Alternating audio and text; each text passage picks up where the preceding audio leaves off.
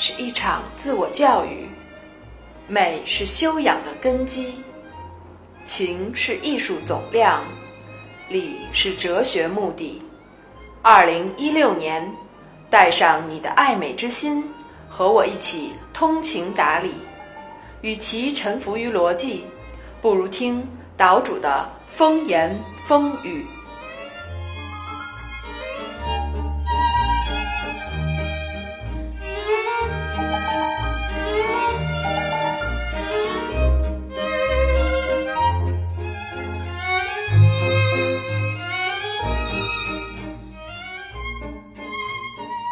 大家好，欢迎您收听本期的风言风语。最近有个新闻让我非常的感慨，那就是在一月十一日的金球奖颁奖典礼上，小李子和凯特那个大大的拥抱。Rose! You're so stupid! Why'd you do that, huh? You're so stupid, Rose! Why did you do that? Why? You jump high, jump right. Right. Oh God, I couldn't go. 这两个人呢，不论从身价还是身材，都与当年，也就是十九年前拍摄《泰坦尼克号》的时候不可同日而语。这部电影给我们这代人呢，还是留下了非常深刻的印象。也正是这部电影，让当时正在上中学的我第一次了解到了游轮和泰坦尼克号。长大以后呢，我自己也成了一个游轮的爱好者。这些年呢，乘坐了包括 MSC 啊、皇家加勒比、哥斯达等等游轮公司的不同的航线，走了包括地中海航线、加勒比航线、亚洲航线等等不同的线路。游轮行业本身呢，也成为一个非常大的行业。全球包括像意大利啊、美国都有非常大型的游轮公司。但是呢，这么多年来，关于泰坦尼克号的这个故事啊，这个最著名的游轮的沉没，在我心里边其实也一直是扑朔迷离。随着更多信息的挖掘和披露啊，有关泰坦尼克号沉船的原因，一直有非常多的争议和争论。这么多年来，我们听到了不同的版本，官方的版本、民间的版本。随着更多信息的挖掘和披露，更多的故事和人物也都与它产生了联系。今天呢，我们就借小李子和凯特的故事，扒一扒当年泰坦尼克号背后的传奇故事。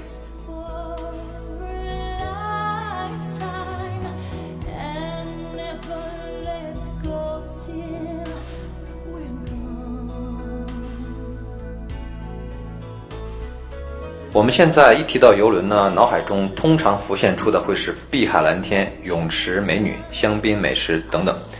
但是在十九世纪中叶的时候呢，游轮的主要任务啊，却还是送快递。没错，不仅运送各种货物啊、邮件呢，也同时搭载乘客。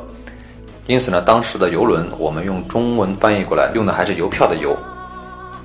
后来呢，随着飞机产业的迅速发展，无论是载客还是载货，游轮都丧失了竞争力。于是乎呢，才转型成为专供游览娱乐的游轮。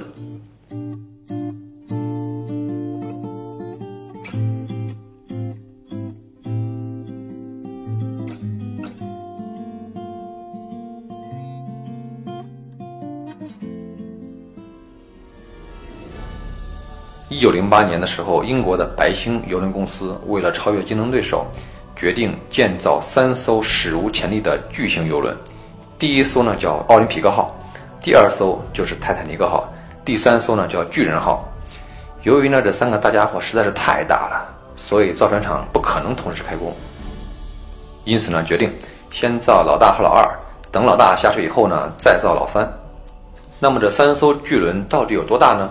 我们还是以泰坦尼克为例啊，做个介绍。这艘船啊，全长是将近两百七十米，相当于三个足球场排在一起，宽是二十八米，最高速度可以达到二十三节，也就是每小时四十三公里，能够搭载三千五百四十七名乘客。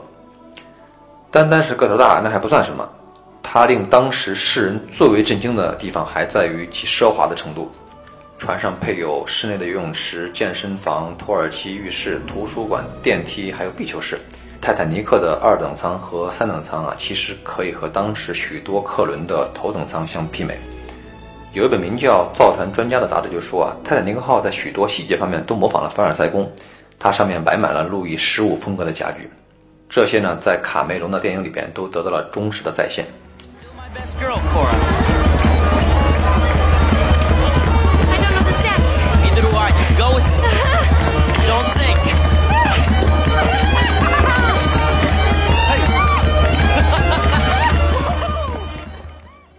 说到这儿呢，大家会觉得，与其搞得那么奢华，还不如把安全性多下点功夫。其实这是个误解。泰坦尼克号的安全设计在当时是世界顶级的，它有两层船底，十五道带有自动门的水密隔墙，把船底分成了十六个隔舱，也就是说，船底有一个非常大的蓄水空间，就算真的触了礁进了水，也不会影响航行。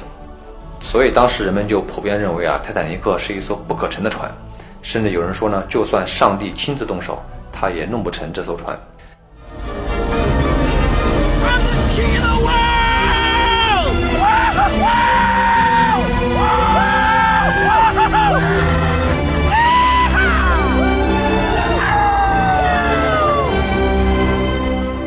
后来发生的事儿大家都很熟悉了，在很多作品里边也都有详细的描述。今天呢，我们还是重点聊一个众说纷纭的话题，到底什么是沉船的真正原因？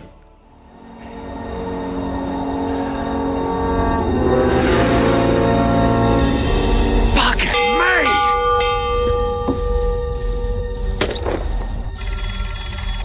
Pick up, you bastards! Is there anyone there? Yes, what do you see? Iceberg, right ahead! Thank you. Right ahead! On the starboard, starboard! 在第一次看电影的时候呢，我就有一个疑问：那么大一座冰山，值班的船员怎么就看不见呢？据后来的资料分析，官方的说法，原因可能有以下三点：第一，当年刚好是一个暖冬，冰山比以往向南飘得更远；第二，当天晚上风平浪静，一丝风都没有，因此呢，船员看不到任何波浪拍打冰山上的点点灵光；第三，也就是最重要的原因。整艘船上唯一的一副双筒望远镜被二副锁在柜子里了，而保管钥匙的二副却因为某些原因没有登船，所以呢，一路之上瞭望员都是靠肉眼在观察的。而当天夜里，从瞭望员发现冰山到船体发生撞击，中间只间隔了三十七秒。好，那就算没有望远镜，船和冰山撞了一下，怎么就沉了呢？刚才不是说它的技术安全性是最高的吗？上世纪啊，一九九一年，有科学考察队在研究了泰坦尼克号的残骸之后啊，发现当时的造船工程师为了增加钢的硬度，在炼钢的原料里边加入了大量的硫化物。这样一来的结果就是，同时也增加了钢的脆性。换句话说，同样一个碰撞，放在其他船身上可能就是撞瘪了，而在泰坦尼克号的身上就是撞碎了。这是科学家认为导致悲剧的重要原因。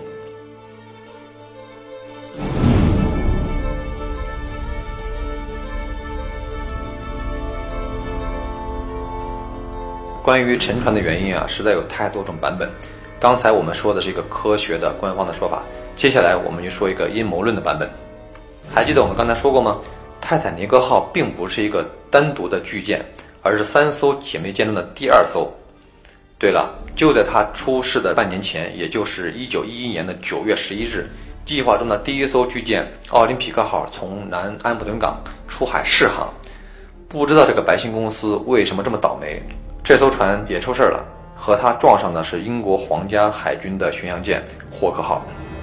事后呢，严重损毁的奥林匹克号被停靠在贝尔法斯特港等待处理，而紧接着澳号传来了，保险公司拒绝赔偿，这就是白星公司啊立即陷入了严重的经济危机。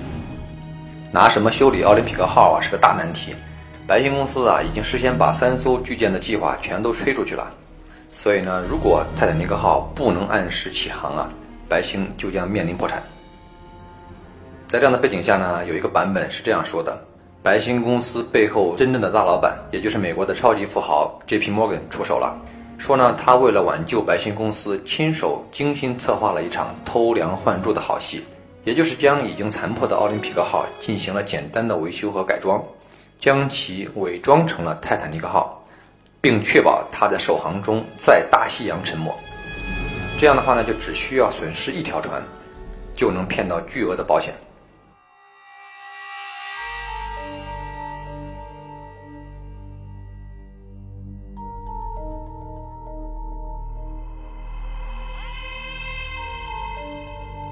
那么船上的两千多人怎么办呢？摩根也有办法，他事先在出事地点安排了一艘加利福尼亚号待命，一旦事故发生，他可以马上赶到并将船上的人全部转移。这个计划不可谓不周密。然而，事实上，我们都知道，事发时离泰坦尼克号最近的的确是加利福尼亚号。可是，由于某些原因，它并没有及时收到求救的信号。以上的说法虽然看似荒诞，但也并非毫无根据。比如说，在泰坦尼克号的航行途中，曾经突然改变航线，这可能就是它在奔赴出事地点。而且，后世从船体遗骸处打捞上来的三千六百多件物品中啊。竟然没有一样东西上刻的有泰坦尼克号的标记，而且呢，还有一个诡异之处呢，就是当时出现在大西洋上的加利福尼亚号上面，除了机组人员以及三千件羊毛衫和毛毯之外，竟然没有搭乘一名乘客。而最为可疑的就是，原本计划参加首航的 J.P. Morgan 本人，却在起航前两天借口身体不适取消了航程。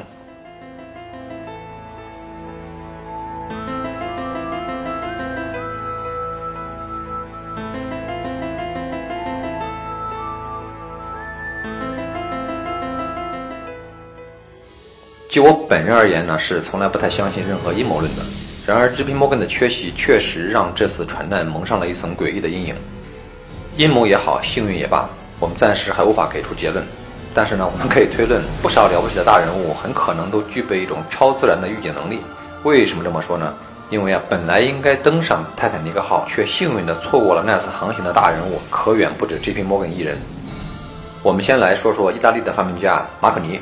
也就是我们熟知的无线电之父，他是一九零九年诺贝尔物理学奖的获得者，在历史上最有影响力的一百人中排名四十一。就是他呢，在一九一二年获赠了一张泰坦尼克号的船票，却在开船前三天，说是因为要赶一篇学术论文，和自己的速记员搭乘另一艘船路西塔尼亚号先行了一步。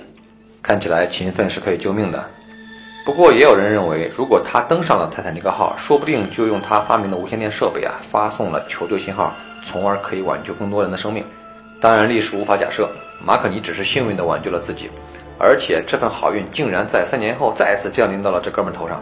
一九一五年四月，马可尼又一次乘坐路西塔尼亚号出行，而就在不到一个月之后，这艘船就被德国潜艇击沉了。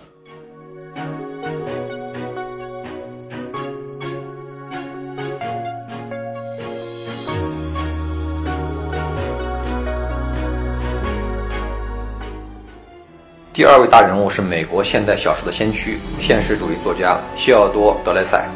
他当时正在欧洲度假，并且呢打算乘坐泰坦尼克号返回美国。一位英国出版商呢劝他找一艘稍微便宜点的船。最终，这个抠门的人被说服了，于是逃过了一劫。后来，他得知船难的消息，大为震惊，并且呢把这件事写进了自传里。第三位呢叫米尔顿·赫尔西，你可能没有听过他的名字，不过呢你大概吃过好事巧克力。而他就是好事的创始人，号称糖果大王。当时他和妻子正在法国，计划乘坐泰坦尼克号回美国，并且呢已经向白星公司支付了定金。结果呢他的船票却没有预订成功，米尔顿还很生气，给了个差评，然后呢就生气的和妻子提前乘坐德国的轮船回国了。据说在泰坦尼克号遇难前，这艘德国轮船呢还曾经用无线电向泰坦尼克号发出过冰山的警报。但是天知道他为什么没有收到。除此之外呢，错过泰坦尼克号的还有亨利·弗里克，是美国的钢铁大亨。他没有上船的理由呢，是他妻子把脚扭伤了，而他不得不留下来照顾妻子。看起来做一个好丈夫还是很有必要的。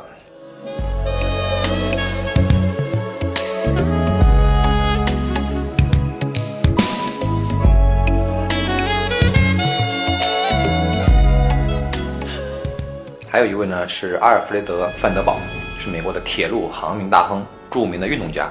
他错过泰坦尼克的理由啊，至今不明。反正就是灵光一现，临时取消。这个事儿连媒体甚至都不知道，所以呢，大家都一直认为他在船上呢，还把他列到了遇难者名单里。除了这些人之外呢，还有一位叫约翰·莫特，是一名传教士。他是一九四六年诺贝尔和平奖的得主。他错过泰坦尼克的理由啊，居然是为人低调。白金公司曾经赠送给他两张船票但是呢都被拒绝了。人家根本不在乎什么豪华游轮而是搭乘了一艘普通的轮船。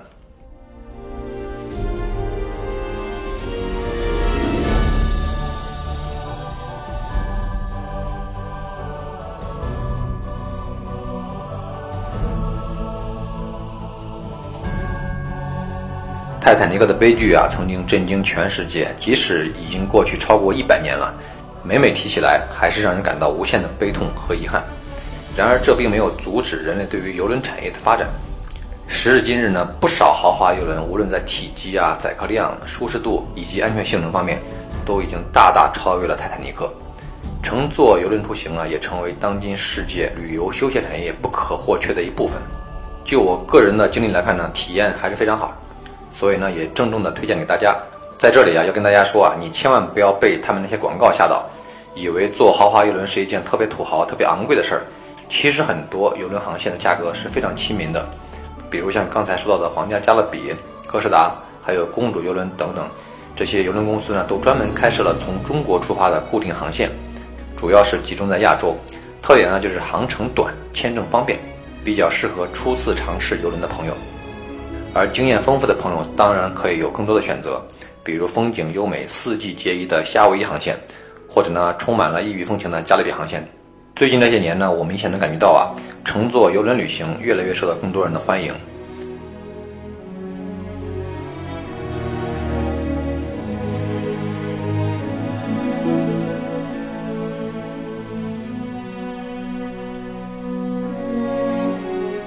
不可否认，我们人类是智慧并且勇敢的生命和文明。经过一次又一次的惨痛失败，但人类却从来没有放弃过对于未知的追求。在海洋和太空这两个最神秘的领域里边，人类在不断的越走越深和越走越远。但是泰坦尼克的沉船事件留给我们的，并非只是一次经验教训。无论再过多久，无论我们的科技文明发展的何等的壮大。无论我们拥有怎么样的智慧和力量，对于大自然，我们都应该保有一份敬畏之心。好，感谢大家的收听，我们下期再见。